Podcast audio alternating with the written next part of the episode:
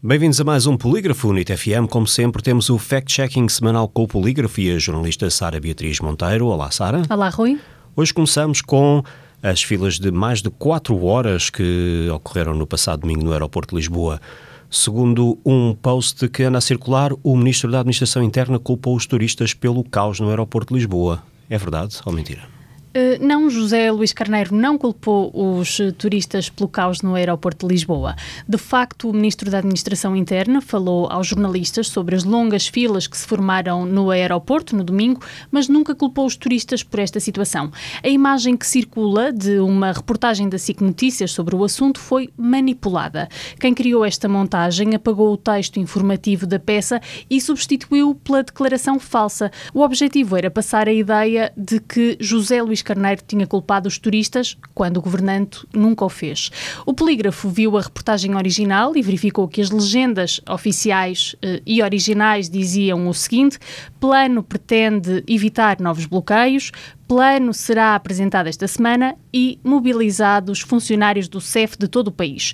Um olhar mais atento permite também perceber que o tipo de letra usado na montagem é diferente daquele que a SIC costuma usar nas suas legendas informativas. Assim, o ministro da Administração Interna não culpou os turistas pelo caos sentido no aeroporto de Lisboa no domingo passado.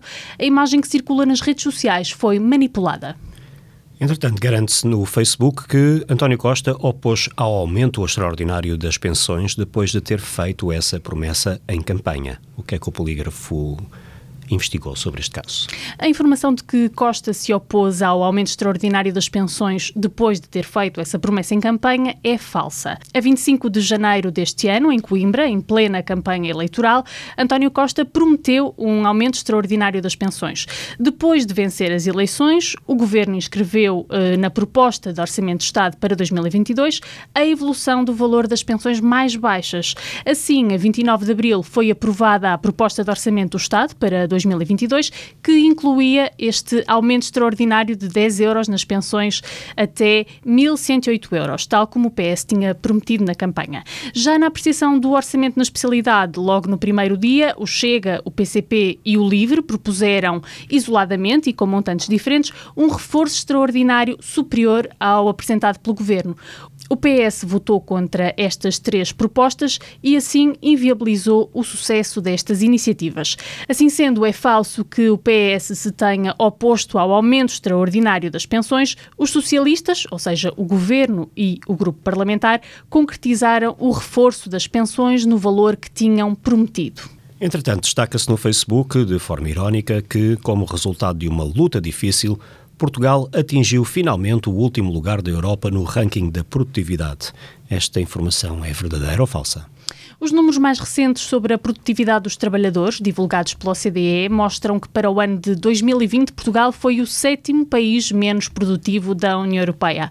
Foram ainda menos produtivos os países Hungria, Letónia, Grécia, Croácia, Roménia e Bulgária.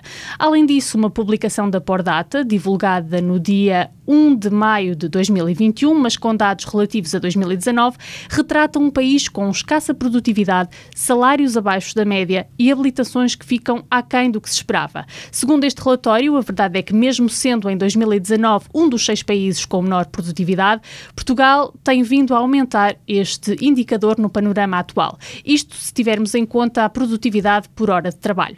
Em conclusão, é falso que Portugal seja o país menos produtivo da Europa, apesar de os níveis de produtividade no país não serem propriamente animadores. Chegou ao polígrafo um pedido de verificação relativo à possibilidade de recuperar pontos na carta de condução através da participação em formações remuneradas. Qual foi a conclusão do polígrafo?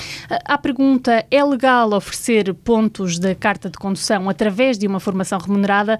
Nós percebemos que a resposta é sim. Contactada pelo polígrafo, fonte oficial do ACP explica que no período de revalidação da carta, um condutor que não tenha praticado crimes rodoviários pode frequentar voluntariamente, uma ação de formação de segurança rodoviária. Nessa altura é atribuído um ponto ao condutor, não podendo ser ultrapassado o limite de 16 pontos.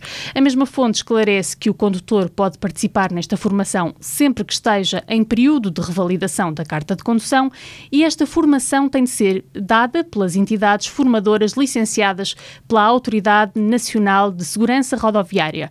Tem uma carga horária de 8 horas e é distribuída por quatro módulos. Concluindo, é verdade que é legal oferecer pontos da carta de condução através de uma formação remunerada. Voltamos então na próxima semana com mais um Polígrafo NIT FM. Claro que estes e outros temas estão também em polígrafo.sapo.pt e para ouvir em podcast em nitfm.pt. Obrigado, Sara. Obrigada, Rui. Até para a semana.